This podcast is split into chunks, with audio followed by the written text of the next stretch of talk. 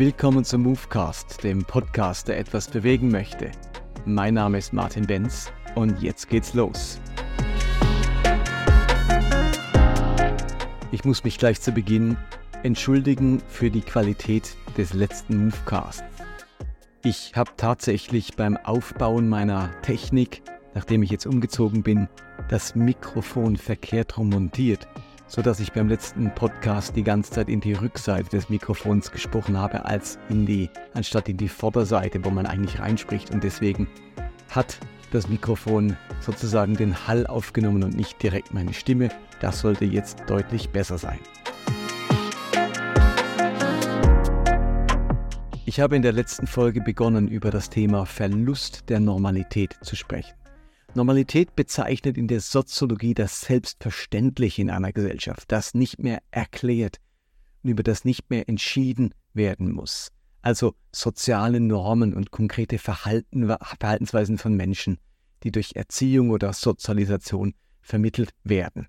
Normalität ist das Geklärte in einer Gesellschaft. Das, was allen klar ist, wo man nicht ständig überlegen muss, wie man sich verhält, wie man sich benimmt.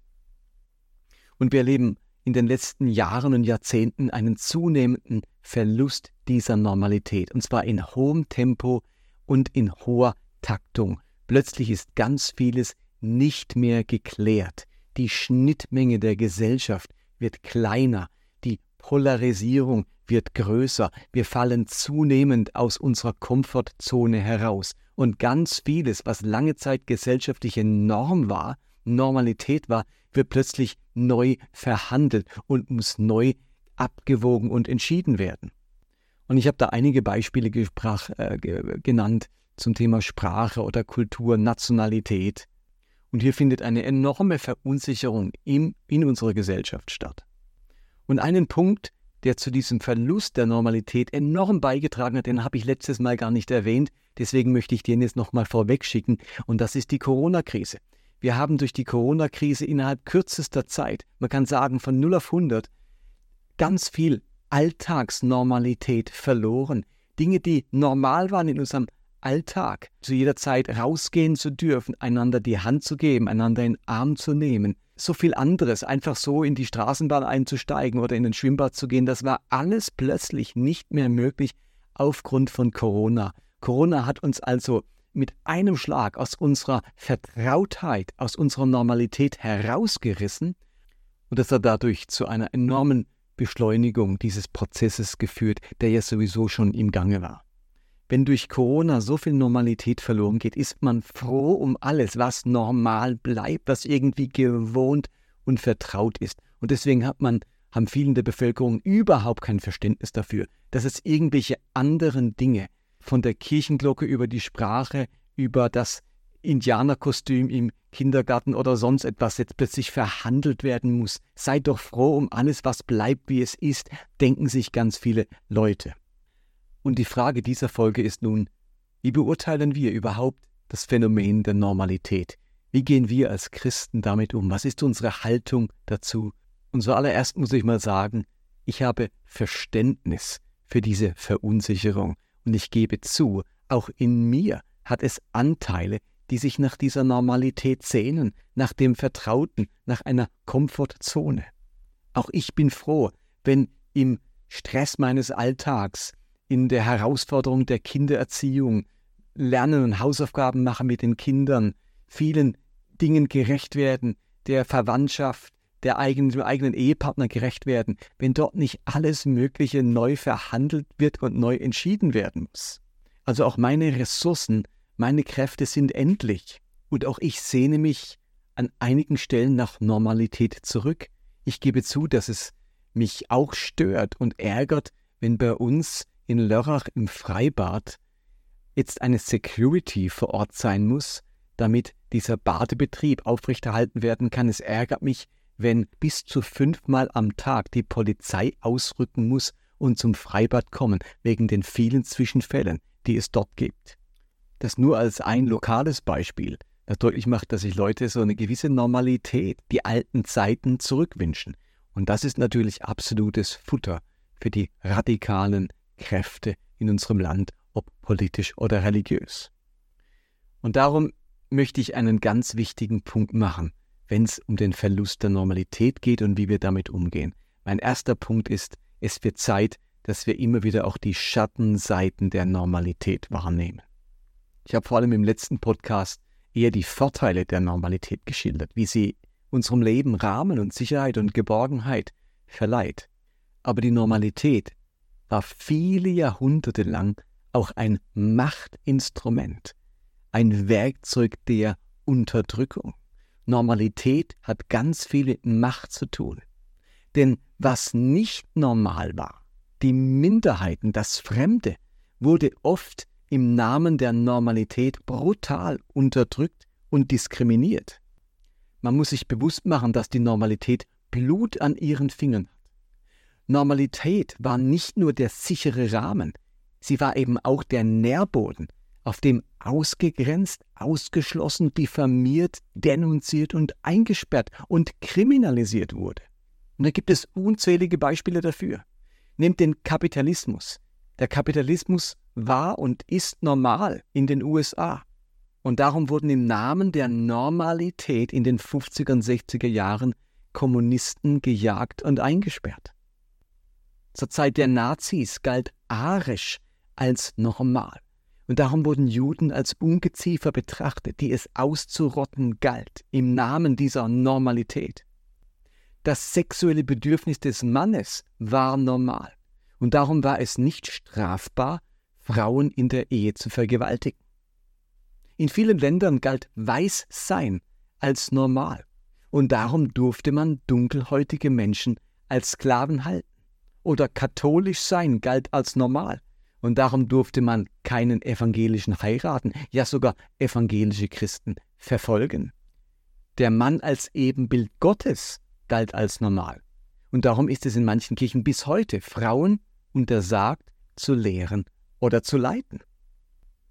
Heterosexualität gilt in Uganda als die Normalität und darum werden aktuell dort queere Menschen mit lebenslanger Haft oder dem Tode bestraft, inklusive der Menschen, die sie unterstützen oder beherbergen. Ein wörtliches Bibelverständnis galt als normal und darum wurde jede andere Herangehensweise an die Bibel als liberal, schädlich oder ungeistlich verurteilt. Also wir merken, Normalität ist ein Machtinstrument. Durch das, was normal war, empfinden wir die Legitimation, Andersartigkeit auszugrenzen oder auszuschließen, ja sogar zu kriminalisieren. Normalität hat damit eine ganz große Kraft und Macht und Dominanz. Das Normale dominiert eben eine Kultur und eine Gesellschaft. Und diese Dominanz erzeugt automatisch Minderheiten und Unterdrückung. Also die Normalität als Ruhekissen und als Grundlage unserer Sicherheit und Geborgenheit ist eben ein ganz zweischneidiges Schwert. Und nun kommt ja noch dazu, dass wir so eine gewisse Schizophrenie in unserer Gesellschaft erleben. Nämlich auf der einen Seite will man den maximalen Individualismus.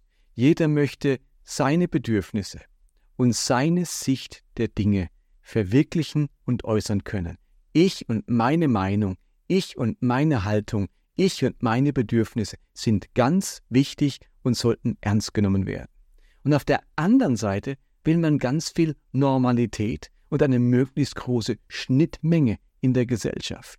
Und wir merken, dass sich ein ausgeprägter Individualismus und eine große gesellschaftliche Schnittmenge irgendwie ausschließen. Man kann nicht ohne Konsequenzen beides haben. Und eben, es ist irgendwie schizophren, wenn die Menschen über den Verlust der Normalität jammern und gleichzeitig ein hohes Maß an Individualität für sich reklamieren. Insofern ist das mein erster Punkt, ein kritischer Blick auf das Phänomen der Normalität und nicht übersehen, dass Normalität ganz viel mit Macht und Dominanz zu tun hat. Und das Zweite, das wir uns bewusst machen müssen, wenn wir uns über den Verlust der Normalität Gedanken machen, ist, dass es das Wesen des Christentums ist, das Wesen unseres Glaubens, dass wir ganz wenig mit Normalität zu tun haben und eigentlich den Bereich der Normalität schon lange verlassen haben. Wir müssen uns bewusst machen, dass die Geschichte der Jahwe-Religion im Kern die Geschichte des Auszugs und des Aufbruchs aus der Normalität ist. Also der Vater der jüdischen Religion, damit auch der Vater des Christentums, ist ja Abraham. Und seine Gottesbeziehung war eben gerade von Aufbruch und von Auszug gekennzeichnet. Gott sagt zu diesem Abraham in Genesis 12, geh fort aus deinem Land, verlass deine Heimat und deine Verwandtschaft und zieh in das Land, das ich dir zeigen werde. Abraham muss Land, Heimat und Verwandtschaft verlassen. Und man kann sagen, durch nichts wird der Bereich der Normalität mehr definiert, wie durch das, was hier als Land, als Heimat und als Verwandtschaft bezeichnet wird. Es sind doch genau diese Dinge, die das normale Leben, das alltägliche Leben ausmachen und ihm Sicherheit, Stabilität und Geborgenheit verleihen. Eben Land, Heimat, Verwandtschaft. Aber genau aus dieser Normalität muss Abraham aufbrechen in die Fremde, ins Unbekannte, ins Ungewisse. Also gerade die Jahwe-Verehrung, die Hinwendung zu Jahwe ist mit dem Aufbruch aus der Normalität und dem Vertrauten verbunden. Und bis heute ist für die Juden die Exodus-Erfahrung, also der Auszug und der Aufbruch aus Ägypten, ihre konstituierende Erfahrung als Volk und als Religion. Als diese Beziehung zwischen Jahwe und seinem Volk erneuert wurde, mussten die Israeliten aufbrechen, ausziehen aus 400 Jahre langer Normalität in Ägypten, auch wenn es eine ganz schwierige Normalität war. Eben, obwohl die Normalität in Ägypten eine negative war, dauert es dann nicht lange, bis die Sehnsuchtskraft nach dem Vertrauten, nach der Normalität sich in der Wüste meldet und die Israeliten am liebsten wieder zurückkehren wollten in die Normalität Ägyptens. Das heißt in 4. Mose 11, wir denken an die Fische, die wir in Ägypten umsonst bekamen, an die Gurken, die Melonen, den Porree, die Zwiebeln und den Knoblauch. Also obwohl die Israeliten 400 Jahre lang Sklaven in Ägypten waren, wünschen sie sich zurück, weil manchmal die Vertrautheit der Normalität mehr wert ist als das Versprechen auf Freiheit. Und das erklärt ein Stück weit auch, warum Menschen in einer negativen Normalität verharren, weil dieses Vertraute, das Gewohnte immer noch besser ist oder sich offensichtlich besser anfühlt und weniger Angst macht, als dann den Aufbruch aus dieser Normalität. Darum bleiben manchmal Ehepartner beieinander, obwohl der andere vielleicht Alkoholiker ist. Oder Menschen bleiben in einer Sucht, weil das doch vertrauter ist, als daraus auszubrechen, den Entzug, den Auszug aus dieser Sucht in Angriff zu nehmen. Und die ganze Geschichte Israels hindurch merkt man, dass dieses Volk Gottes im Aufbruch bleibt. Es ist ein Volk auf Wanderschaft, ein Volk in der Fremde. Und genau das zieht sich dann auch durchs Evangelium, also durchs Neue Testament hindurch. Auch da wird ja das Christentum, die Gläubigen, die Nachfolger Jesu als die des Weges bezeichnet. Sie sind auf einem Weg, auf dem Weg Jesu, aber sie sind nicht auf dem Standpunkt Jesu, sondern auf dem Weg. Das heißt, sie sind unterwegs, auch sie bewegen sich. Das ist nicht ein Verharren, ein Bleiben in der Komfortzone, sondern ein Unterwegssein. Und im Neuen Testament bringt Petrus auf den Punkt, wenn er den Christen schreibt in 1. Petrus 2,11, ihr wisst, liebe Geschwister, dass ihr in dieser Welt nur Ausländer und Fremde seid. Und der Verfasser des Hebräerbriefs sagt über all die Gläubigen, die bisher gelebt haben, in Hebräer 11,13, sie bekannten sich offen dazu, dass sie Gäste und Fremde auf der Erde waren. Als Christen haben wir eine andere Normalität gewonnen. In dieser Welt sind wir eben Fremde, Gäste, aus unserer irdischen Normalität wurde durch unsere Nachfolge eine himmlische Identität. Und genau das schreibt Paulus an die Christen in Philippi, wenn er, wenn er sagt in Philipper 3,20, doch wir haben unser Bürgerrecht im Himmel.